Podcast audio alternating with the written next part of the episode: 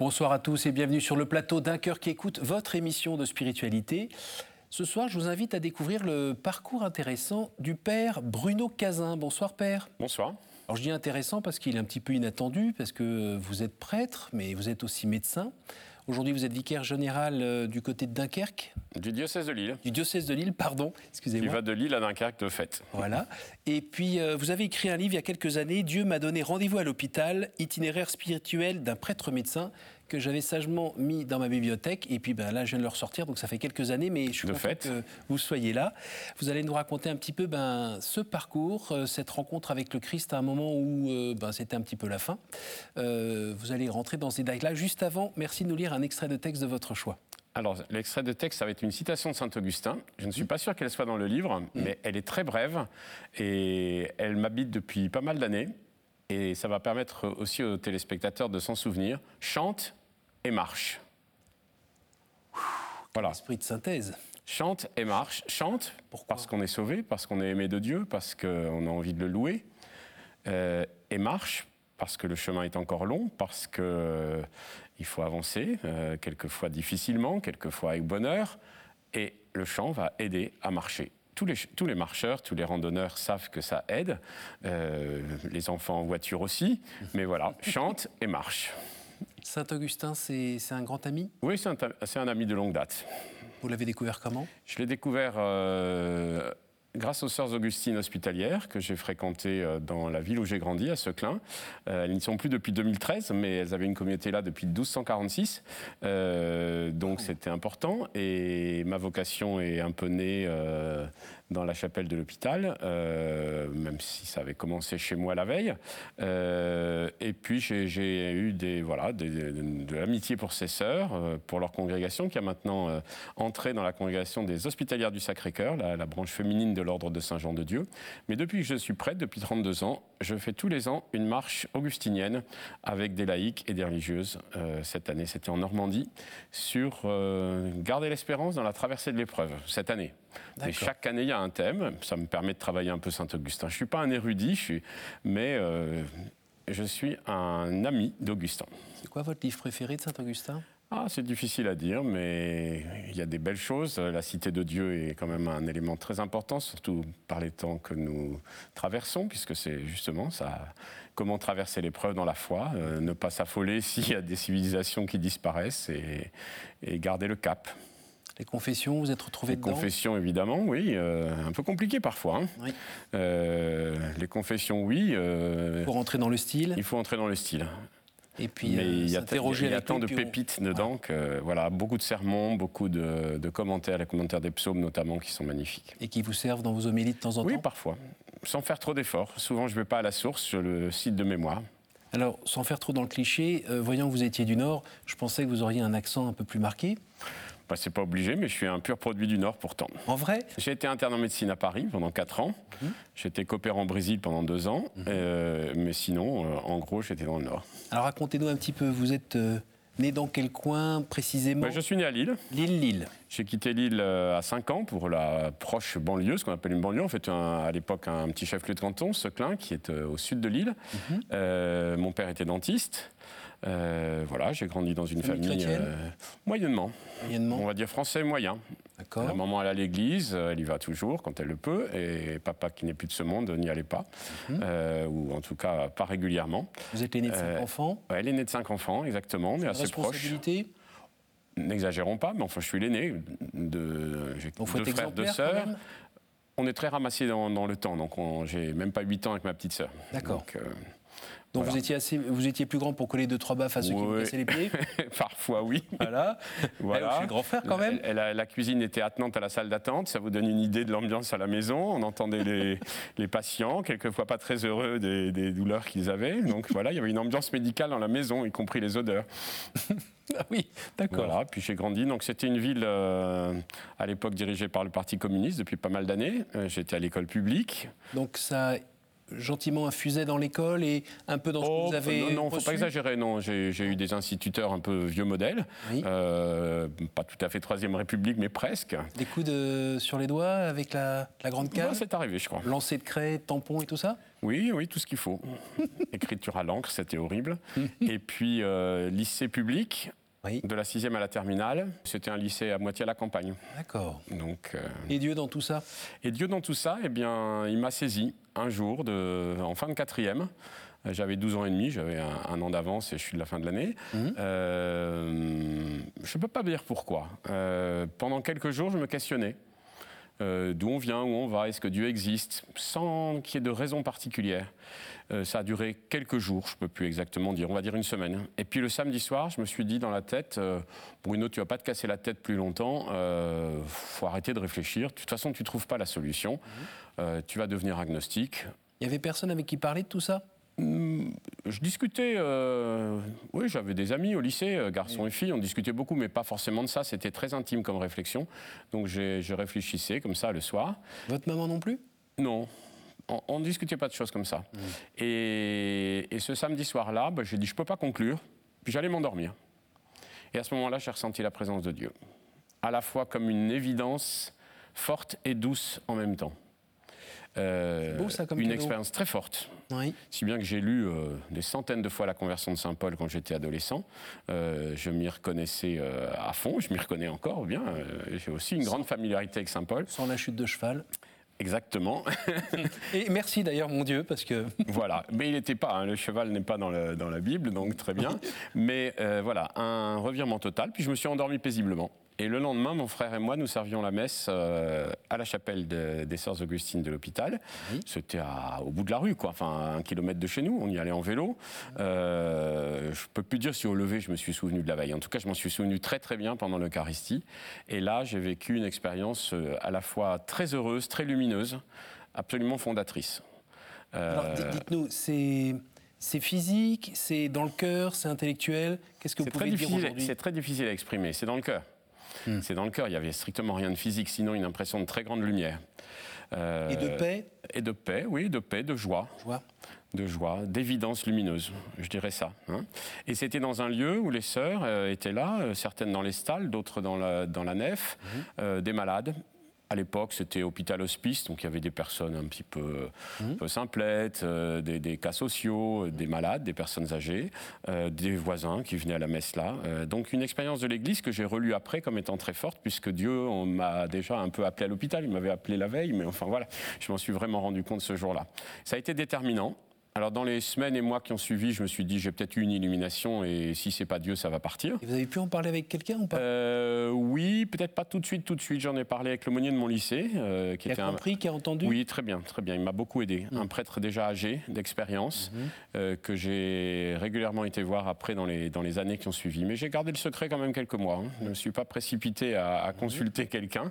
C'était aussi- encore là. Vous avez senti que Ah c'était ouais. pas juste un feu de paille. Non, c'est jamais parti. Ah oui, c'est ça. Et je me souviens que les, les vacances suivantes, euh, je faisais beaucoup de vélo dans la campagne. Il y avait encore beaucoup d'églises ouvertes. Je m'arrêtais, je priais.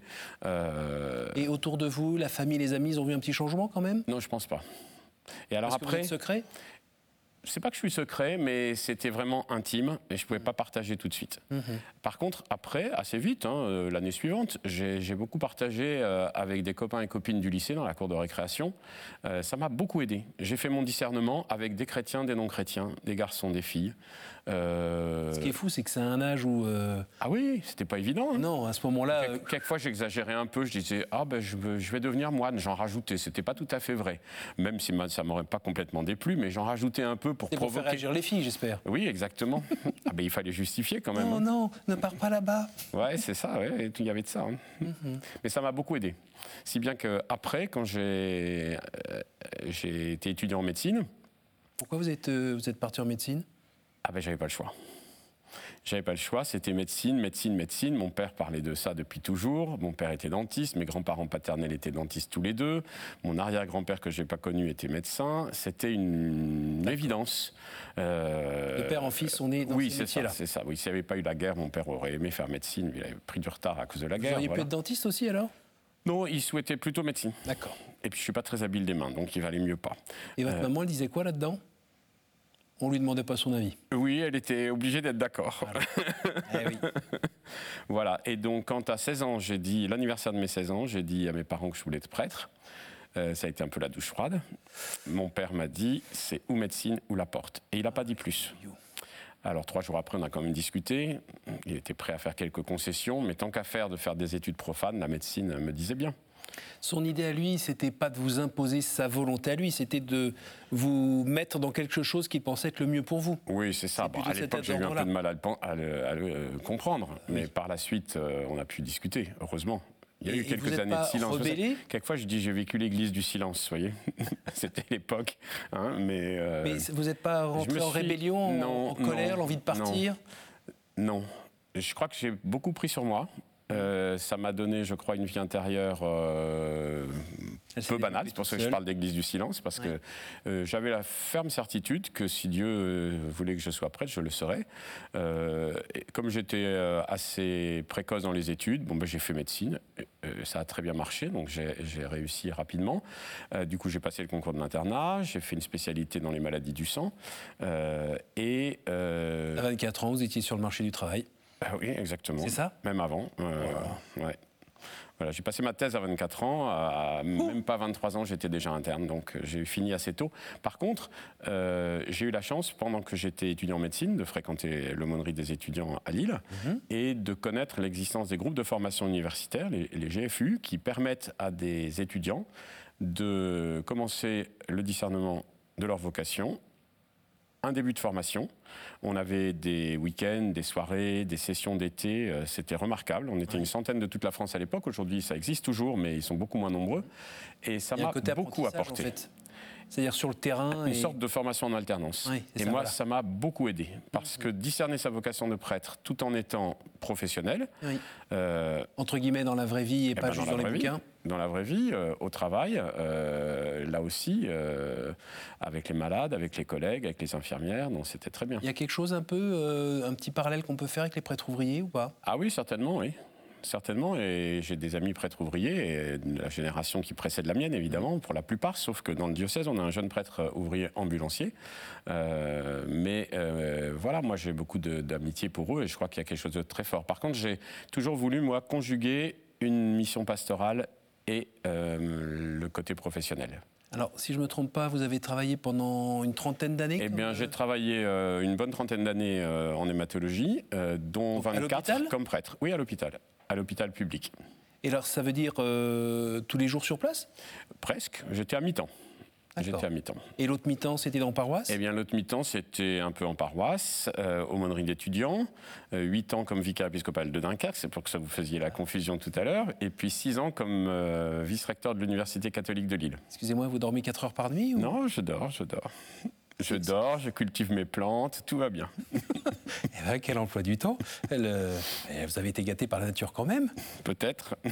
Est-ce que pendant ce temps euh, d'études en médecine, la question de la vocation religieuse euh, euh, a eu des, des- des petits coups parce que vous avez rencontré euh, des jeunes femmes charmantes qui faisaient les études comme vous et qui vous ont fait réfléchir peut-être à une autre vocation ou pas? Ça, j'ai pu me poser la question euh, Oui. de fait deux, trois fois, mais Ce qui est plutôt sain. Oui, mais pas, ça n'a pas remis en cause fondamentalement mon projet.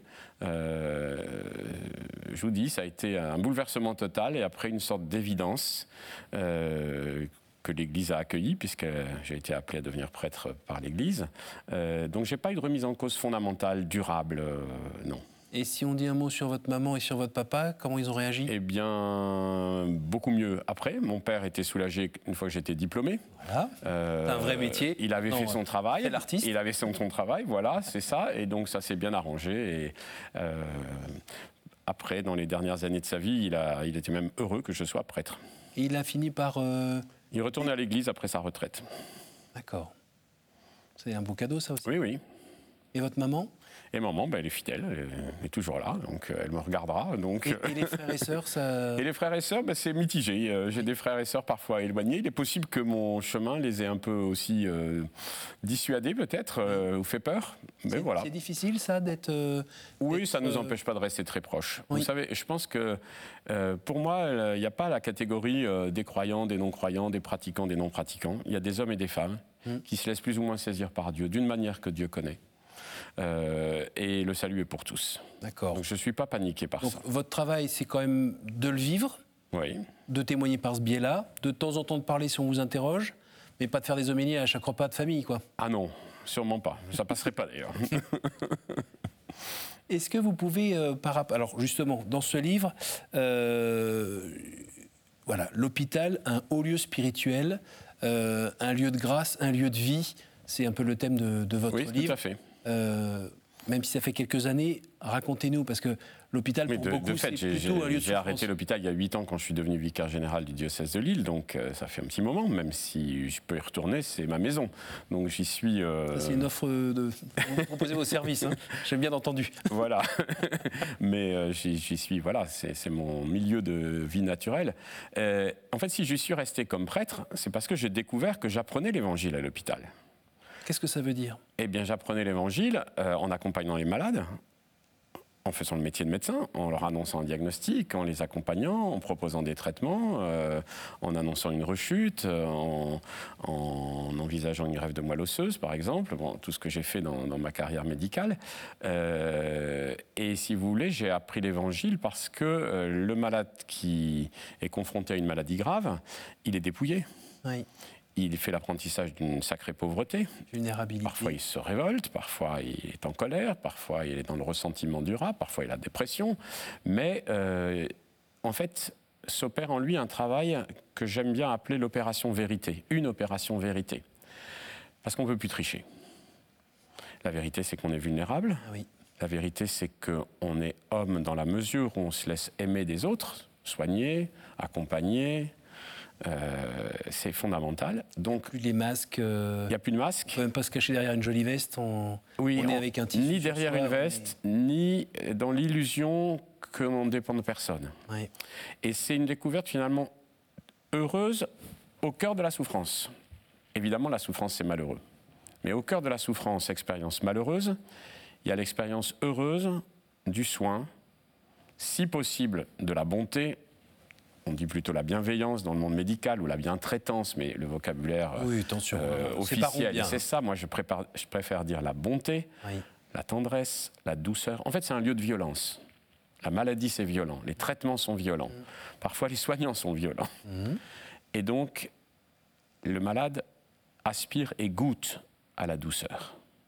Vous êtes un être humain, hein, donc euh, il n'y a pas un moment où vous êtes un peu euh, rebellé, euh, ou en tout cas euh, avoir quelque chose d'une passion en vous euh, qui s'est déclarée, du euh, mais c'est pas possible, pourquoi ce gamin, ce gamin qui a rien fait à personne, pourquoi il souffre là et vous- pourquoi il est mort? Quand vous dites le gamin, mes premières années de- d'hématologie, j'ai- fait de l'hématologie pédiatrique. Je me suis occupé d'enfants, d'adolescents. Il y en a qui m'envoient encore leurs vœux. Mhm. voilà, c'est- très beau. Puis après, je me suis occupé d'adultes. Mais de fait, j'ai parfois été révolté devant des parcours, des parcours de jeunes notamment qui, qui- Ils avaient crié vers Dieu? Évidemment, oui. Moi, je, lui, je, lui prie- je priais pour mes malades très simplement en disant Seigneur, tu sais ce qui est bon pour eux. Je- C'est très rare, je pouvais faire un petit clin d'œil pour demander une guérison, mais c'était plutôt tu sais ce qui est bon pour eux. Mais il y a quelques Euh. fois quand même où dans votre, dans votre prière ou dans votre relation, vous avez été un peu, un peu ébranlé quand même? Ébranlé, oui. Euh, je ne sais pas si ça a été jusqu'à la révolte. hein, parce que c'était mon métier, donc la souffrance, j'étais habitué à la, à la rencontrer. Quoi. hein. Et vous vous souvenez comment euh, Dieu pouvait vous répondre dans ces moments-là? Ah ben, il me répondait, euh, oui, il me répondait à travers, le, à travers la, la vie que je continuais, à travers euh, la tendresse que je pouvais manifester, à travers la persévérance, le fait de ne pas abandonner les gens, Oui. de continuer à les voir. Euh, J'ai vécu de très très belles choses avec les malades. Parce que c'est des métiers aussi où on voit ses propres limites. C'est-à-dire qu'au bout de plusieurs nuits où on n'a pas assez dormi, par exemple, on peut être moins patient avec les gens. oui, ça, ça peut évidemment arriver. Quand il y a trop de travail par rapport au temps qu'on Ça a. peut évidemment arriver, vous voyez, mais je crois que euh, dans ces moments-là, je faisais l'expérience, non pas d'une relation asymétrique médecin-malade, mais d'une humanité commune que nous partagions. Et en fait, à ce moment-là, quand, le médecin, quand la médecine est en échec, le médecin a les mains nues aussi. Il est aussi désarmé. Et c'est ce qu'un certain nombre de confrères ont du mal à vivre. Oui. et, j'ai toujours, comme j'étais à mi-temps, je partageais toujours mon bureau avec un collègue. J'ai eu de nombreux collègues, euh, dont un certain nombre n'étaient pas croyants du tout. Mhm. Euh, d'autres plus, voilà, croyants plus sociologiques, on va dire. Et j'ai quelquefois, ils disaient, mais quelquefois ils me disaient, mais, mais pourquoi, tu, pourquoi tu, tu, continues à les voir? Pourquoi tu continues à discuter? Parce que je partageais volontiers ce que je recevais des malades et, et des échanges que j'avais avec eux. Parmi euh, les gens qui nous regardent en ce moment, euh, il y en a plusieurs qui sont à l'hôpital. Euh, certains pour des choses bénignes, d'autres où ben, c'est plutôt fatal, comme vous disiez tout à l'heure. Qu'est-ce que vous avez envie de leur dire justement à ceux qui ont, sont censés avoir le, visage du Christ en ce moment pour... Eh, eh, bien, le, même message que je viens de donner, quoi. C'est-à-dire que dans, dans, le, dans la souffrance qui est la leur et que je respecte totalement, je leur souhaite de découvrir la bonté, de ceux qui les soignent, la tendresse, la douceur, et s'ils sont croyants, de rendre grâce à Dieu pour cela, parce que c'est ça qui nous fait vivre. Vous savez, j'avais un malade qui était né en Tunisie, euh, il avait trois ans de moins que moi, euh, je l'ai soigné pendant 20 ans, il n'était pas musulman, il était, voilà, il cherchait. bon, et au fur et à mesure des années, enfin, on s'appelait docteur, monsieur, vous, etc. Mhm. Euh, et j'en parle dans mon livre. D'ailleurs, il est un des premiers euh, que j'ai invité à l'archevêché de Lille pour lui remettre le bouquin. Mhm. Euh, et on, a noué une vraie relation d'amitié. Il est décédé il y a deux ans, alors que je le croyais guéri, mais il a rechuté sept ans après une grève de moelle. Mais ce malade, quelques temps après sa grève de moelle, je prenais de ses nouvelles et il me dit euh, je vais bien, docteur. Et puis j'entends un petit mais. Alors je lui fais préciser le mais. Et il me dit mais. Vous savez, depuis que été greffé, je trouve que les gens, mais ils n'y comprennent rien. Il m'a même employé une expression un peu plus triviale.